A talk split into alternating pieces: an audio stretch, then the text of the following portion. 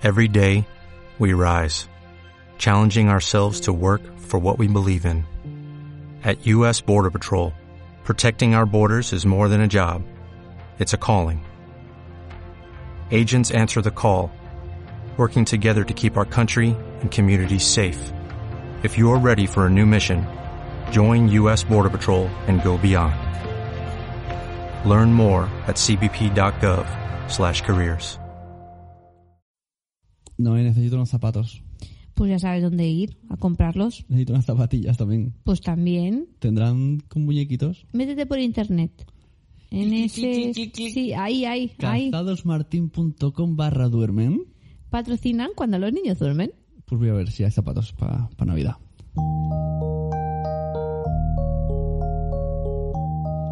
Hola, bienvenidos al capítulo número 16 de Cuando los niños duermen. Esto es un podcast, cada vez es un programa. Si lo escuchas en Radio Palau es un programa. Si lo En el escuchas- 91.7, Si lo escuchas FM. en tu móvil es un podcast. sí. Si lo escuchas en tu podcast está editado por punto, punto, punto primario. Eh, hoy vamos a hablar, yo soy Noé.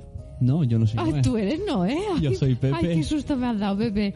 Que pensaba que, que habías cambiado Calla. de sexo. Buenas, yo soy Pepe. Yo soy no, ¿eh? Y esto eso, estás escuchando cuando yo duermo. Hoy, por Dios, que estamos en el sofá, estoy muy despistado. Sí, Hoy vamos a hablar de cuando los niños no hacen caso. sí. Y todo este capítulo ha venido porque el otro día, mirando por internet, en esos momentos libres, no me veis, pero estoy haciendo eso de libres entre comillas, veo internet. Y hay una página web que se llama princesasyprincesos.es eh, que mm, pues publicaron un, artículo que se llama Yo pego a mi hijo, como todos. Y yo me quedé parada, de pasta de boniato, como digo yo. ¿Lo leo? ¿Queréis escucharlo? Eh, Sí. Pues mira, dice así. Hoy he pegado a mi hijo. Le he dado un tortazo en la cara. Bueno, tampoco es que tenga mucha importancia. No tengo que justificarme por ello. Pero como ahora está tan mal visto, normalmente no le pego porque un cachete en el culo o una colleja o un manotazo no es pegar. No vayas a pensar mal de mí. Yo adoro a mi hijo, es lo mejor que tengo, solo intento educarle. Sí, ya sé, las redes se llenan de consejos y páginas de educación y disciplina positiva y bla, bla, bla. Pero todo el mundo pega a sus hijos. Yo hablo con las madres del cole y con las del parque y no es para tanto, a ver, que no vamos dando palizas. Tanta tontería por un guantazo. Mira, nosotros, anda que no nos han pegado. Es parte de la vida. Hoy he pegado a mi hijo. Pero hoy ha sido distinto. No ha sido un cachete, ha sido algo más, adulto. Me tenía harta. Mira que siempre tengo paciencia, pero hoy se me ha acabado. Se junta todo, parece que esté preadolescente a sus nueve años. Y es que no para. Se sienta a comer y está brincando. Le llevo al parque y brincando, por la calle y brincando. Termino tan cansada y no me obedece. Jorge esto, Jorge lo otro, Jorge, Jorge, Jorge. Te juro que es la palabra que más digo en el día. Hoy hemos estado en el médico, una hora en la sala de espera y él sin parar. No había manera de que estuviese quieto ni riñéndole, ni dejándole el móvil, ni amenazándole con dejarle sin fútbol. Sube, baja, levanta, me voy al baño, me aburro. ¿Cuánto queda? Así una hora, que yo también me aburro, tampoco me apetece estar allí. Encima su maestro también se queja. No lleva los deberes terminados, no atiende en clase. El otro día suspendió un examen, no lee en casa, solo ve la tele y juega con la consola. Yo lo digo, de pequeño ya era así, movido, pero es que llevamos un año desde que encima ha aprendido a contestar y vaya contestaciones. Si yo hubiese contestado así a mi madre, me habría cruzado la cara. Y esto es ahora con nueve, imagínate con doce o con quince. Y mira que se lo digo, así como quieres que te quiera, tal y como te portas. Tanta preocupación hoy me han hecho no poder más. He reventado y me ha salido del alma un bofetón a mano abierta. El mundo se ha parado. Él no se lo esperaba y es que ya lo dice mi marido, somos muy blandos. Se ha quedado pálido, quieto. ¿Lo ves? Le he dicho. ¿Ves lo que me has hecho hacer? Te lo vengo avisando. Me estás volviendo loca, es culpa tuya. Se lo voy a contar a papá lo mal que te portas y cómo me haces sufrir. No ha contestado. Tenía los ojos enrojecidos, pero ha servido. Ha dejado de dar golpes en la mesa con el tenedor y hemos terminado de comer tranquilos, en silencio, viendo las noticias como Dios manda. Me ha dado pena, la verdad, su cara marcada por mis dedos. Luego me he dado cuenta de que ha sangrado un hilillo por la nariz. pero no pienso sentirme culpable. Es mejor un tortazo a tiempo que no terminar saliendo en el programa ese de la tele. El de los adolescentes, esos locos que tantos consentirles y mimarles, mira cómo terminan. No, mejor mano dura hoy que lágrimas mañana.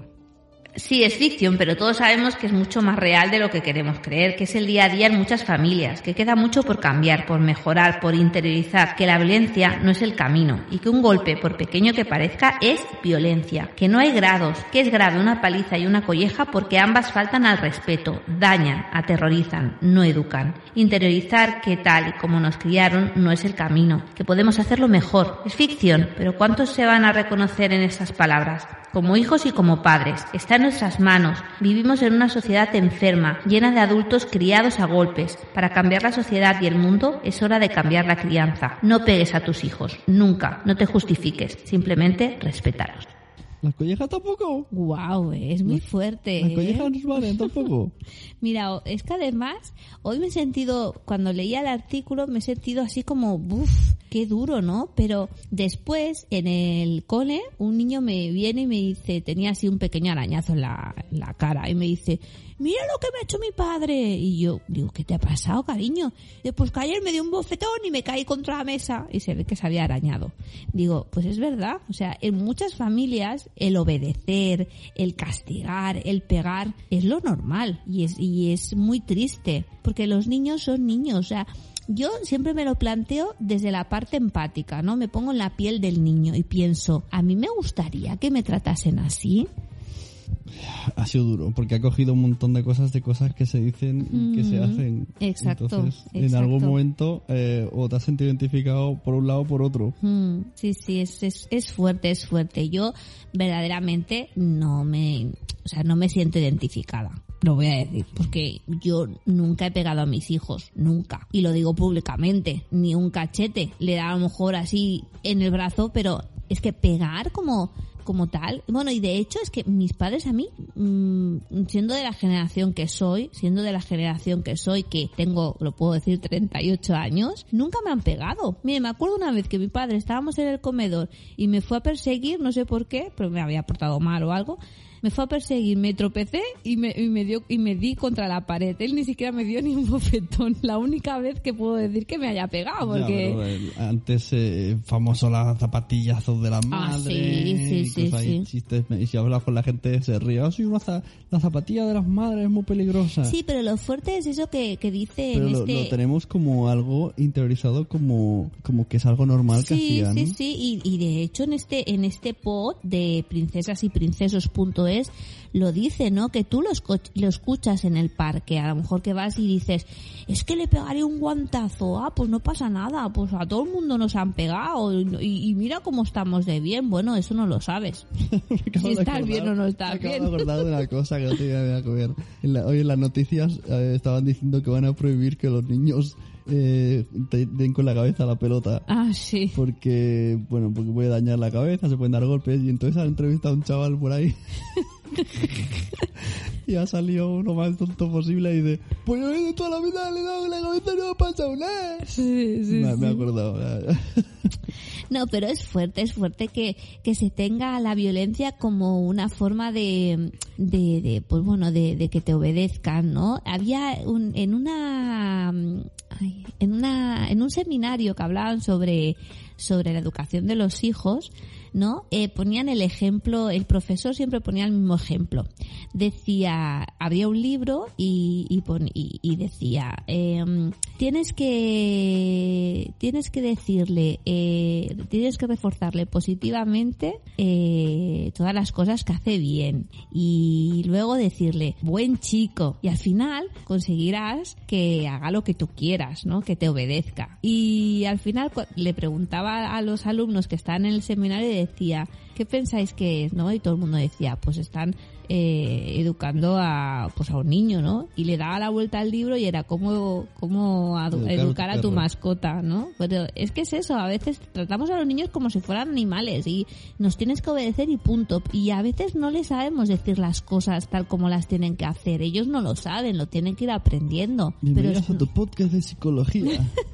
No, pero es que en serio, es que me da mucha pena a veces cuando veo a las madres gritarles a los hijos y, y los niños que les miran con esas caritas que dices, Bueno, es ver, que no se lo que- merecen. Es que, a ver, eh, en algún momento también lo hemos hecho, de chillar. Eh, Sí, sí, yo soy la y- primera chillona. Yo levanto la voz para y, Sí. y llora lágrimas solo por mi grito. Sí, pero que a veces Porque nos tenemos... es- está al tope. Y, Sí. y- entonces, claro, te pones la- los padres, eh, es, es como esto que, no, me tengo que justificar, pero es que a veces dices, "Mm, no puedo hacer más. Pero yo creo que todas las justificaciones que le damos a nuestros hijos al final, aunque ahora no veas los frutos, luego lo verás, ¿no? O sea, hoy por Es que es ejemplo... muy no- duro, es muy duro ser padre. La gente se cree que Sí, no. Claro, sí, te puedes sí. hay un niño bueno y no te enteras. No, un niño tranquilo y no te hay un enteras. niño que no te hace puñetero caso y te vuelves loco. Sí. Y que todo el mundo te calienta la cabeza. Y cada vez Todo el los mundo te dice, niños... este niño es muy malo, este niño no hace caso, este niño... Ay, eso- eso me da este rabia, eso cual". de que y te dicen, este niño- Te van calentando, te van calentando. Me da mucha rabia eso que dicen, es que este niño es muy malo, o sea,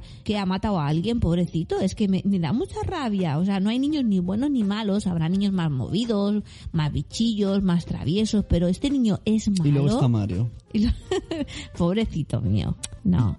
Eh, lo que pasa que, que bueno, que hay niños que salen más nerviosos que otros y más movidos. Bueno, pues hoy vamos a intentar ayudar a todos esos padres que tienen esos problemas. Pues primero nos tenemos que ayudar a nosotros. Bueno, pero más o menos nosotros buscado un poquito de información a ver si con esta charla todo el mundo que lo haga más o menos, pues que deje de Sí, hacerlo. sí. ¿no? Haremos vista gorda hasta ahora, que la gente lo deje de hacer porque los niños pues hay que mm, dialogar con ellos en futuro, muy Sí, difícil. pero es que además Pero vamos a intentar a explicar unas cuantas técnicas que hemos encontrado por ahí. Sí. A ver si No funciona. me dejas hablar, estás No muy charlatano no hoy, de ¿eh? hablar tú. Además, hay una, para empezar, vamos a cortar aquí, vamos a poner un, una- un audio de Big Bang Theory en el cual hablan del refuerzo positivo. Ajá, pues vale, pues muy bien.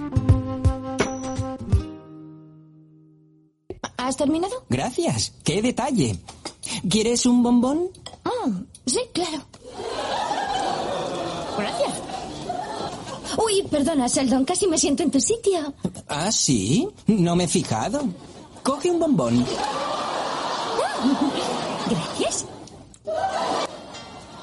Ah, hola, Kim. Sí. Oye, espera un momento, voy a salir al rellano. ¿Quieres otro? Vale. Sé lo que estás haciendo. ¿En serio? Sí. Estás usando el chocolate como refuerzo positivo para lo que tú consideras un comportamiento correcto. Muy bien. ¿Quieres? No, no quiero un bombón. Bueno, ya habéis escuchado el audio de un extracto de la serie Big Bang Theory en el cual hablaba del refuerzo positivo. Yo no sé si exactamente es un refuerzo positivo porque trataba como un perrillo con los bombones, pero es una manera de hacer refuerzo positivo. En lugar de decirle eso no se hace, pues la- cuando dejaba de hacerlo porque eh, la persona lo entendía, pues le daba algo que le gusta y supongo Sí, que el cerebro eso- identifica. Eso tiene doble besante, ¿no? Es como, por ejemplo, pues eso, que el típico caso de la rata que pulsa una palanca y consigue comida. O sea, ella sabe que pulsando esa palanca conseguirá una comida. O el perro Bueno, de pero- Pavlov, que salivaba cada vez que escuchaba un silbido, ¿no? Vale, pero, es- ¿qué pero es- pasa? Es, la manera. O sea, al Sí, principio hay que hacerlo sí, así. sí. Pero ¿qué tú pasa? No puedes obligar a los niños a lo así, punto. No, no, claro. Entonces- Pero ¿qué pasa? Que a lo mejor si ese refuerzo positivo es un premio, que muchas personas confunden refuerzo positivo con premio, regalo, llegará un momento Claro. que esas personas, esos niños solo harán caso cuando tengan esos regalos. Claro, es que también conocemos casos que incluso por hacer pipi se le regalaba juguetes. Sí, Eso- sí. Esto ya es meterse en una bola que no tiene salida. Claro, es que el tienes refuerzo... que, que regalar cosas que puedas regalar. Y cuando yo regalar es desde un abrazo Exacto, hasta un gumet, exacto. hasta un- pasar un rato pintando con él y ir al kiosco. Sí, esto yo se lo digo mucho a los padres de mis alumnos, ¿no? Cuando a veces hay niños que no les gustan hacer los deberes, no les gusta leer y tal, bueno, que ya sabéis que estoy en contra de los deberes, lo digo públicamente, pero mm, yo les digo, pues reforzarles positivamente. Y muchos padres me dicen, ¿y qué es eso? Pues bueno, pues durante la semana puedes hacer una, una tabla de lunes a domingo y pones pues un gumet cada vez que Eso- el niño tú crees que se ha comportado correctamente. Eso nos funcionó muy bien Sí. cuando el nuestro, el chico, de repente decíamos, no sabemos qué hacer ya con Sí, él. sí, sí, Y sí. entonces cogimos, compramos esto tipo Super Nanny de la semana Sí. y dijimos, mira, eh, dinos cosas que te gustan. Y dijo, ir al cine, ir a casa de mi primo, ir al parque y comer helado. Sí.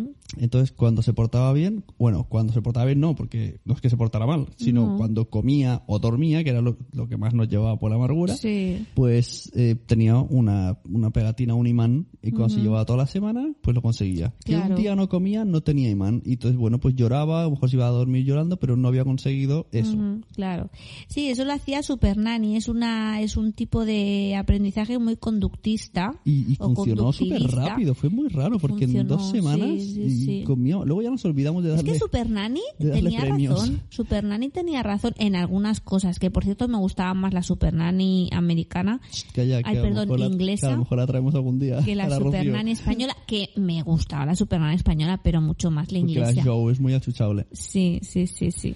Pero Luego está sí. el eso. refuerzo negativo que son castigos eh, bueno lo que nos yo, yo puedo incluir lo que nos han hecho muchos de nosotros Mm. lo que había lo que había aquí en España es lo que había no sé el resto de países pero Sí, eh, pues el típico, bueno, y que muchas veces se hace, ¿no? el, Pues el cuando venga tu padre ya verás Exacto, eso es, es lo peor, porque es en plan policía bueno o policía malo. ¿Tú Mm. te pillas? ¿El policía bueno o policía malo? Niños desobedientes, seis trucos para corregirles. Uno, identificar al niño desobediente. Dos, motivar al niño desobediente. Tres, no perder los nervios ante el desafío del niño. Muy importante.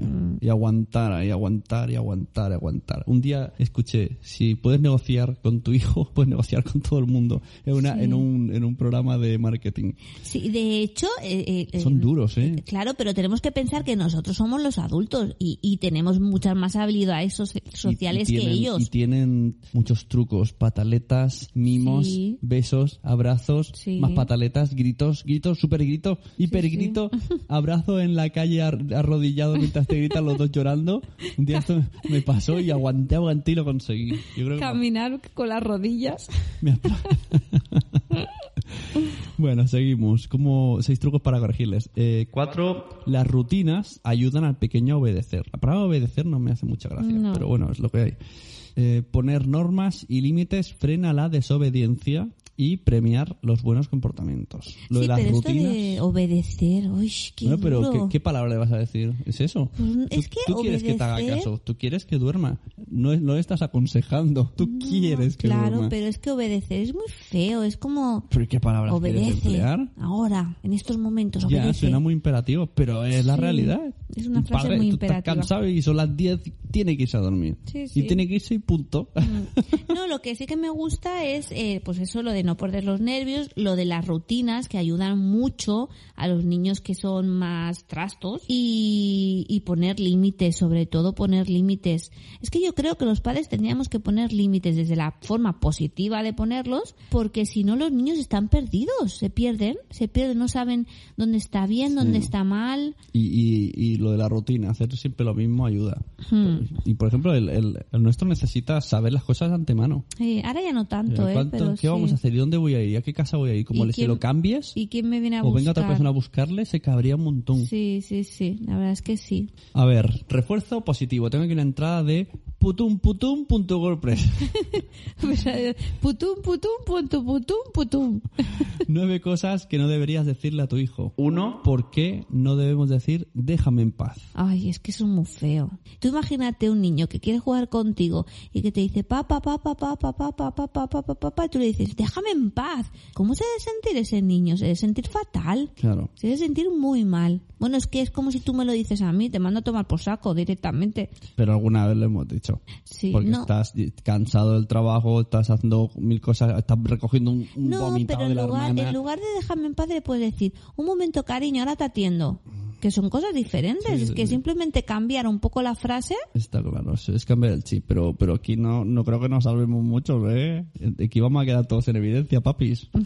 Dos, ¿por qué no debemos etiquetar a nuestros hijos? Por lo que hemos dicho, si este niño es malo, este niño es malo, este niño es malo, Al final será malo. Él va es a el decir, efecto, "Yo soy el malo". El efecto Pigmalión. Si tú a un niño le dices, te vas a caer, te vas a caer, te vas a caer, te vas a caer, al final se cae. conocemos casos sí, sí, familiares que no subes que te caes, no subas que te caes, no subas que te caes, se cae. Sube el mío, me dicen, se va a caer, se va a caer. Le digo, no, no se va a caer, no se va a caer, no se va a caer. Él me mira y yo digo, sube y no se Tú cae. puedes y no se cae. sí, ha sí. pasado, no sé, es muy extraño. Y lo de etiquetar a nuestros hijos también con el tema de la hiperactividad, ¿no? El típico caso que tenemos que hablar siempre, nunca encontramos el momento.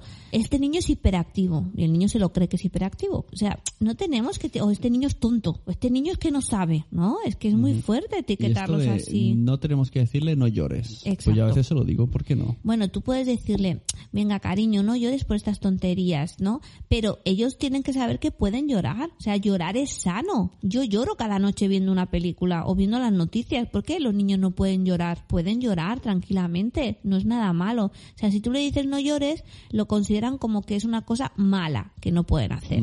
Eh, no debemos comparar a nuestros hijos. Oye, eso lo encuentro. Yo es que en todas las entrevistas que tengo con los padres, muchas veces siempre me comparan los hermanos pequeños con los mayores. Y yo le digo, no me los compares. Cada uno es como es, Claro, con sus uno cosas buenas y sus cosas malas. Eh, no debemos gritar, tú puedes hacerlo mejor que eso. Sí, eso es muy feo, muy feo. No debemos hacer amenazas. Exacto. Y ya verás cuando llegue papá a casa. Esto Eso es muy feo.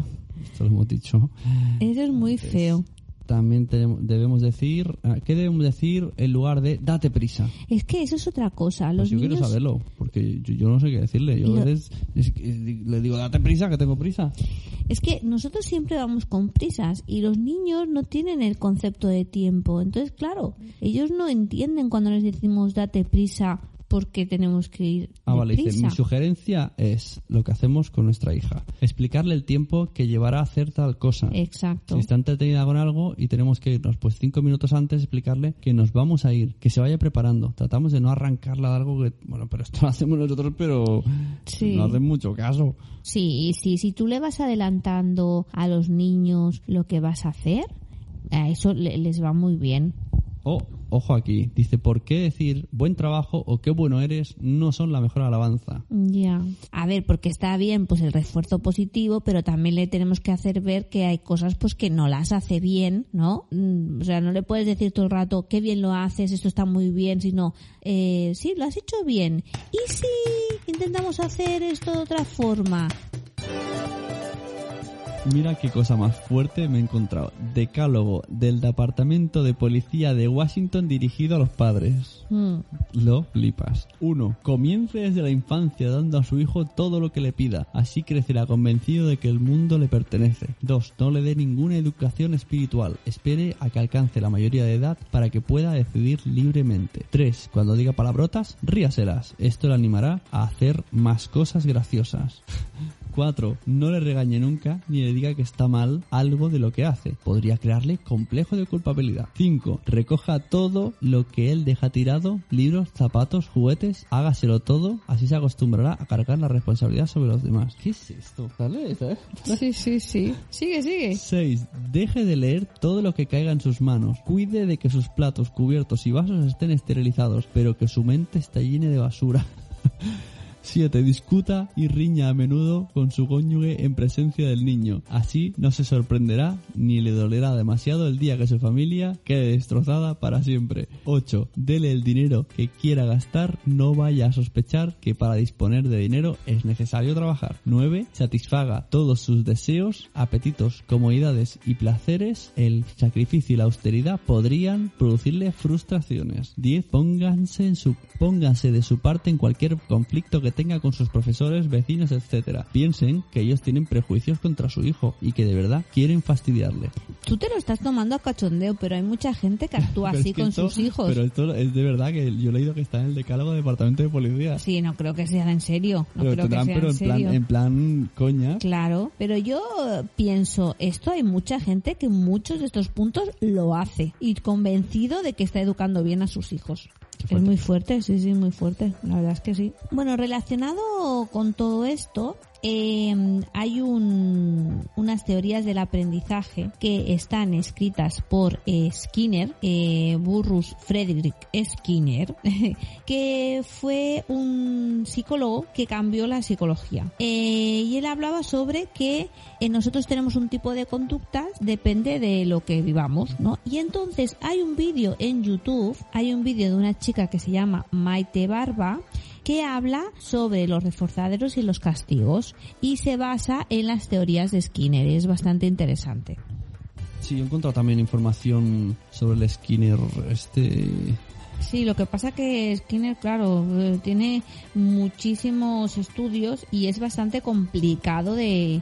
de Sí, tiene un montón de conceptos. Sí. Tiene aquí, por ejemplo, un super resumen. Pondremos un link en, en la entrada y os lo leéis bien. Dice, aplicaciones, ejemplos de la teoría. Aprendizaje por reforzamiento, por evitación, supersticioso, aprendizaje por castigo, olvido. Conceptos fundamentales, estímulo discriminativo, conducta operante, estímulo reforzador, generalización, discriminación, extinción. Tipos de reforzadores, positivo, negativo, extinción, castigo, múltiple, compuesto, concurrente y castigo. Bueno, aquí en el vídeo lo explica muy bien, ¿eh? Esta Hay chica, si quieres lo ponemos. Sí, lo ponemos y eh, quedará mucho más claro. El día de hoy lo que vamos a ver es lo que dicen los conductistas y especialmente lo que dice Skinner acerca de por qué nos comportamos como nos comportamos. Y mucho de lo que habló Skinner es que nosotros recibimos en nuestra vida cotidiana reforzadores por algunas de nuestras conductas. ¿Y qué son esos reforzadores? Pues de alguna forma son premios que hacen que algunas de nuestras conductas las repitamos más. Vamos a poner un ejemplo. Imagínate que eres una niña y que empiezas a sonreír y la gente que está a tu alrededor empieza a decirte cosas agradables acerca de tu sonrisa. Qué niña tan sonriente, qué bonita te ves. Y eso, ese simple elogio, de alguna manera incrementa la posibilidad de que esa conducta que es sonreír se repita. Y entonces, ¿en qué estamos? eh, frente a qué estamos? Pues estamos enfrentándonos a lo que Skinner llamaría el moldeamiento de nuestro comportamiento. Es muy probable que esta niña, conforme crezca, siga sonriendo más. Ahora, también hay conductas que no son castigadas. ¿Qué significa que no son castigadas? Bueno, pues que de alguna forma recibimos cuando hacemos algún comportamiento algo que a nosotros no nos gusta. Por ejemplo, bueno, pues cuando nuestros papás, porque hicimos algo mal, nos dieron un manazo. Lo que están buscando con eso es que nosotros no hagamos ese comportamiento frecuentemente. Y así empezamos a moldear de alguna manera nuestro comportamiento. Lo que dicen los conductistas es que cómo nos comportamos nosotros tiene que ver con todo aquel condicionamiento que recibimos, con base en reforzadores o con base en castigos. Ahora, cuando hablamos de reforzadores, podemos hablar de dos tipos de reforzadores. Uno es el reforzador positivo, es cuando recibes algo que a ti te gusta por hacer algo que está bien. Imagínate que vas al kinder y cuando estás yendo a la escuela y te portas bien y saludas a la maestra y haces bien tus dibujos, la maestra te da una estrellita. Esa estrellita es un reforzador positivo, es algo que te gusta. O te da una paleta, es algo que te gusta. Cuando hablamos de un reforzador negativo, seguimos hablando de algo que incrementa la posibilidad de que sigamos haciendo esa conducta. Es decir, es algo que las personas que te están moldeando quieren que repitas, pero ahora, cuando es negativo es porque te quitan algo que a ti te disgusta. Por ejemplo, te dicen que si te portas muy bien, no te van a dejar tarea. Lo que quieren reforzar es que te sigas portando bien. Lo que te están quitando es algo que a ti no te gusta hacer, que sería hacer tarea.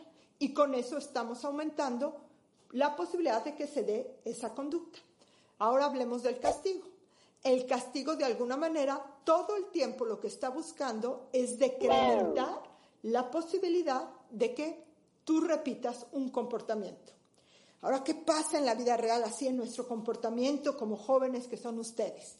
Pues a lo mejor si llega tu novio y trae una camisa que a ti te gusta mucho, pues tú vas a reforzar ese comportamiento, pues dándole más besos o siendo más cariñosa. Si llega tarde y a ti no te gusta ese comportamiento, pues te vas a poner con cara o no le vas a hablar o no vas a ser cariñosa. Estás reforzando algún comportamiento que a ti te agrada y estás castigando algún comportamiento que a ti te desagrada. ¿Cómo pasa esto en las empresas, en las organizaciones? Si tú eres puntual, en la empresa van a querer reforzar ese comportamiento dándote premios, dándote diplomas. Pero si eres impuntual van a castigar ese comportamiento pues descontándote el día o haciendo dándote menos bonos. Bueno, esta es una manera en que nos explicamos por qué nos comportamos así. También es cierto que siempre nos hemos cuestionado nuestra manera de comportarnos y si realmente somos libres o no. Bueno, Skinner decía que muy poco de nuestro comportamiento está elegido con libertad y que mucho de cómo actuamos tiene que ver con todos estos moldeamientos que hemos recibido en la vida. ¿Cuál sería la tarea? Lo que me gustaría que cuestionaran el día de hoy ustedes es cuántos condicionamientos he tenido en mi vida.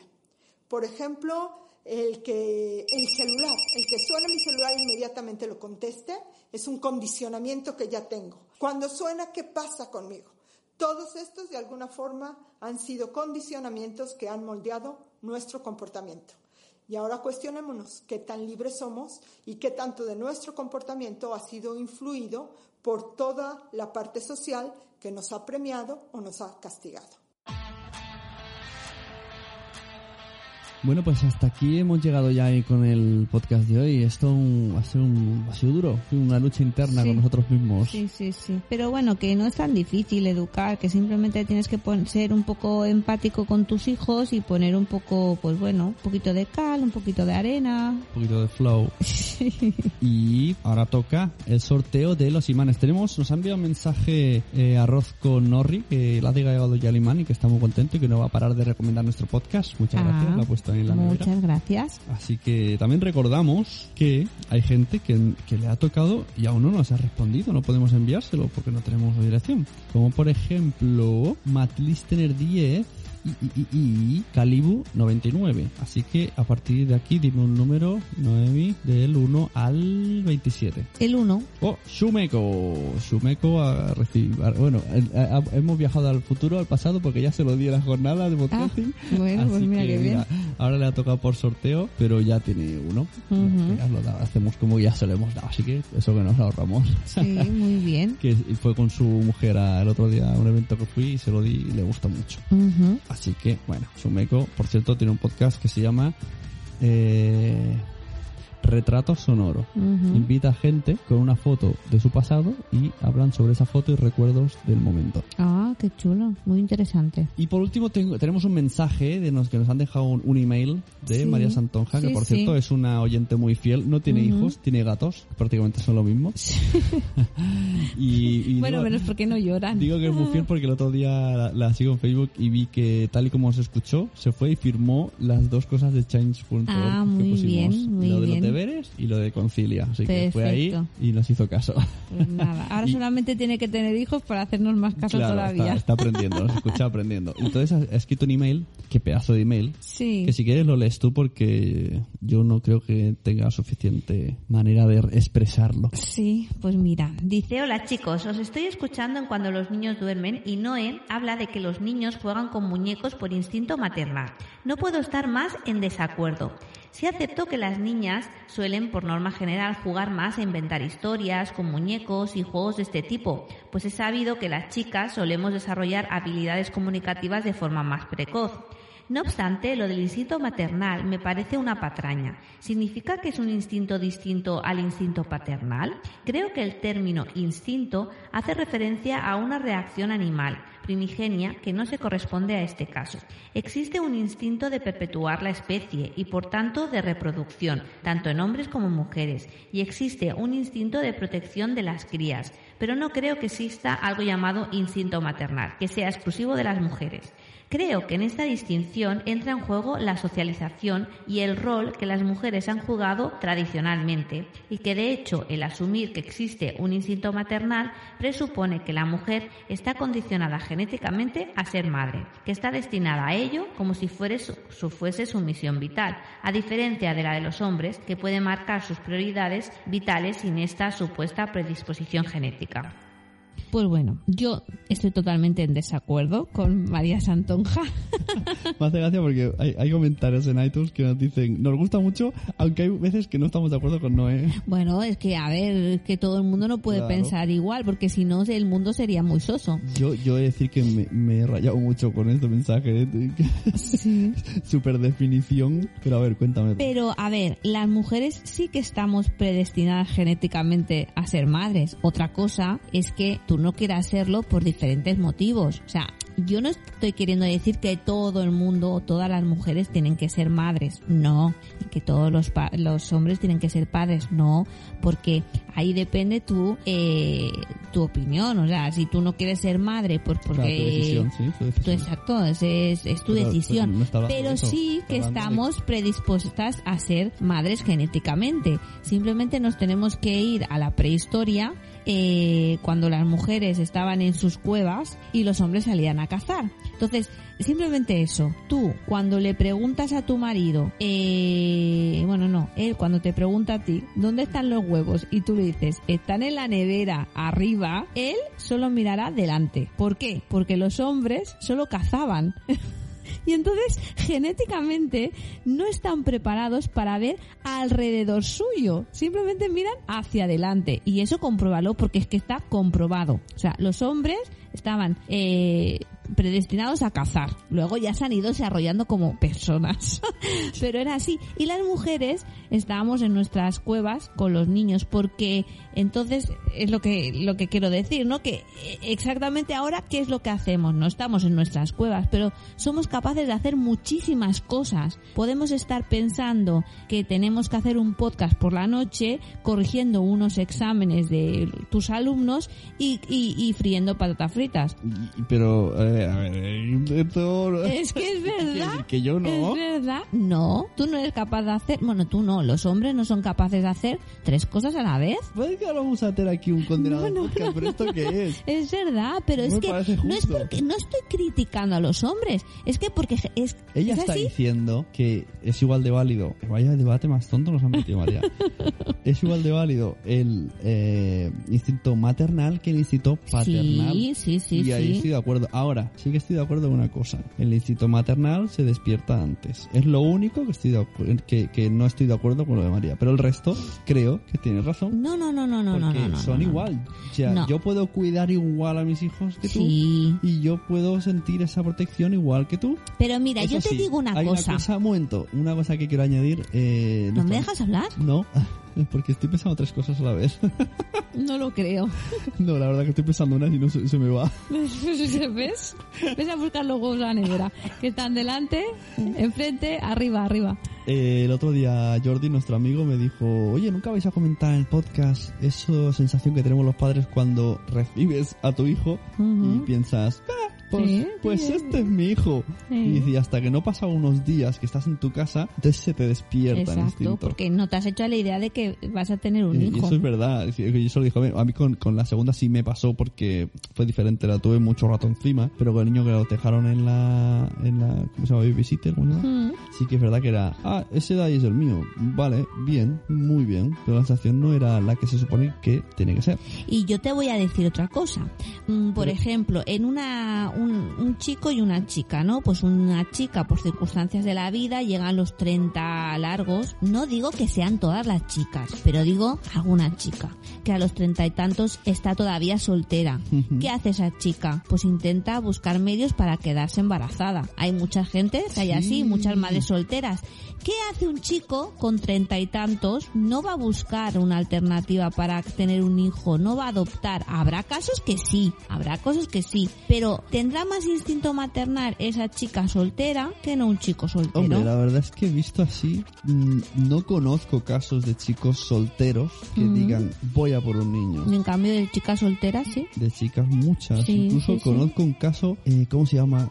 Hay un blog que se llama... eh, ah, va a venir un bebé o algo así. Está a punto de venir un bebé que es de una chica que ha tenido, bueno, pues que ha pasado por muchas fertilidades, muchas in vitro, Muchos tratamientos de muchos- fertilidad. Muchos tratamientos Mm. pagando y tiene pues problemas. Entonces abrió el blog como desahogo. Incluso, bueno, en alguna entrada pues pide un poco de ayuda porque ella está totalmente desesperada. Pasa el tiempo y no consigue lo que, lo que desea. Entonces incluso eh, va poniendo noticias y, y hay mucha gente que, que, que le sigue a ella porque ella Ujú. se ha decidido a explicarlo abiertamente. Pondré las notas de, de este podcast, el, el blog, porque no me acuerdo de memoria. Mm. Además, es amiga nuestra. Y entonces puso el otro día en Twitter una noticia de que en España, eh, pues que lo tienen difícil las chicas solteras. I- Incluyo chicas solteras, chicas lesbianas, porque como no con- el matrimonio no se considera en España, pues no entra como matrimonio. Entonces no tienen esa ayuda. Se ve que un- en matrimonios normales, menores de no sé cuánto, pues el gobierno te puede ayudar Mm. si no si no tienes suficientes recursos económicos te ayuda para hacer eh, tratamientos y entonces se ve que a las chicas tanto solteras como chicas que están con chicas pues no no lo tienen esto entonces querían denunciarlo también pondré el post abajo y lo leéis bien porque me va a venir ahora Sí. chis de, de vista y, Sí, y- pero creo que es eso, que, bueno, pues que, que María Santonja no tenga hijos porque ella ha decidido no tener hijos, es que yo no lo pongo en duda. O sea, que no te estoy diciendo pero que no tenga, que no tenga instinto maternal. Pero, pero yo creo que sí, que estamos predispuestas genéticamente a tener, a tener hijos. a ver, esto empezaba con Noé habla que los niños juegan con muñecos por instinto Sí. maternal. Sí. No puedo estar más en desacuerdo. Sí, sí, habla del instinto maternal. Que no entiendo bien lo que me está preguntando, ¿eh? no lo entiendo. Pues eso, Pero ha puesto- instinto ha puesto- maternal, que no estamos predispuestas genéticamente a tener hijos. O sea, ya, ya, ya advertía en el mensaje, porque no has terminado de leerlo. Puede que os dé para un debate interesante. Mm. Ya os lo digo, no soy una experta en el tema, pero hace unos años asistí a una charla sobre el tema de la delegación de Cruz Roja de mi ciudad, que tal vez eh, encontráis más información sobre el tema. Un saludo y suerte con el Bitácoras, a ver si es verdad. Eh, aquí nos, nos pasa un artículo interesante sobre el tema. Nos va a alargar el podcast por culpa de María. este no estaba preparado. ¿Existe realmente el instinto maternal? Dice en una entrada de el ABC. Pese a, muchos, pese a que muchos expertos lo cuestionan, hay un gran número de mujeres que dicen haberlo sentido antes de ser madres. Bueno, y de hecho yo cuando era más jovencita no quería tener hijos y un día me levanté y dije que quería tener hijos. Es verdad, que eso- claro. eso es muy mm, bueno. Pero bueno, que científicamente hablando, nuestros ancestros tenían instinto maternal. Y, Porque- y los y, y ¿Es eso? ahora me ha venido una cosa a la mente que solo lo he visto en casos de gatos, pero es probable que esté en personas, no lo sé, no quiero asegurar. Ujú. ¿Existe embarazo psicológico? Exacto, los gatos y los perros tienen embarazos psicológicos cuando no se pueden quedar y embarazados. Sí, sí, sí, sí. Bueno, esto es un gran debate, la verdad, es un gran debate. Y que quiero decir que con esto no quiero mm, dañar la sensibilidad de nadie ni ofender a nadie. Pues a los Pero- hombres los has ofendido porque ahora todos han ido a buscar huevos. A ver si los encuentran. y está, eh, ahora enviaron una foto al Twitter, hashtag eh, arroba cuando duermen con una foto con los huevos y mira, ¿ves? ¿Ves? Los he encontrado. A ver, a ver si los encuentran. Bueno, Ay. pues eso, muchas gracias por enviar email, ya te- tenéis el email. Ahora estoy en- pensando, hablando de huevos, cuando vais al supermercado debe ser horrible, ¿no? Esto es un chiste fácil. Ves a buscar huevos en el super, Dios mío de mi vida. Yo te digo, me hace mucha gracia cuando voy al super con una lista de la compra. Sí, porque sí, yo llevo la sí, lista con seis cosas y voy leyéndolas constantemente. Sí, sí, Incluso voy doblando el papel conforme las voy comprando. y miro a mi alrededor y no paro de ver hombres de mediana edad con un móvil mirando el- la estantería y el móvil, la estantería y el móvil. Y yo digo, tú estás, Foto, en la, foto. estás en la misma onda que yo. Estás mirando la lista. Claro, la, la lista que la tienen fotos, porque ya no, no, la mujer esa no se dedica a, a escribirla, sino le pone la foto directamente de lo que quiere. O en el WhatsApp. Qué bueno. A la foto, vale. Botella de leche. Pan. Va pasando con el dedo. Y quiero esta, ¿eh? No me traigas otra marca. Ay, qué bueno. Había un monólogo sobre compresas. ¿Y qué tiene que ver las compresas? Que ibas a comprar compresas Ah. de ultra fina, extra. Sí, sí, sí, sí. Bueno, que nos liamos. Que nos liamos. Muchas gracias, oyentes. Eh, ya veremos cómo hemos quedado los bitácoras, ya lo comunicaremos por las redes. Gracias a Sí. María, gracias a Jordi Capeoja. Nos va a hacer de periodista esta semana Ah, para una cosa bien, del podcast. Muy ya bien, veréis muy el bien. resultado. Y Y gracias a todos, que os queremos mucho y que nos podéis escuchar en cuando los ninos duermen.com y nos podéis poner comentarios en Facebook, en Twitter y, y por la calle también nos podéis decir comentarios. También podéis. En Facebook somos muchos. Sí. Somos 2.300. Somos muchos, somos muchos. Estamos muy contentos Sí. de hacer tan grande la familia. Ay, qué guay, qué guay. Pues tendremos que hacer más grande la casa, pero aquí en el comedor no caben, ¿eh? Es que Estamos apretadicos. Bueno, muchachos, buenas noches. Buena nit. ¿Qué? ¿Qué quieres? Un beso. Ay, qué pena. Vete a buscar los huevos, anda. Fins la propera. Dun, dun, dun. Se informa que ya conocemos la ganadora, porque todos los concursantes eran chicas, del curso de Lulu Ferris del mes de noviembre. La ganadora es Mari Carmen Barbarroja y ya le fue comunicada en Facebook. En diciembre volvemos otra vez con el concurso de costura de Lulu Ferris. Estad atentos a futuros cuando los niños duermen.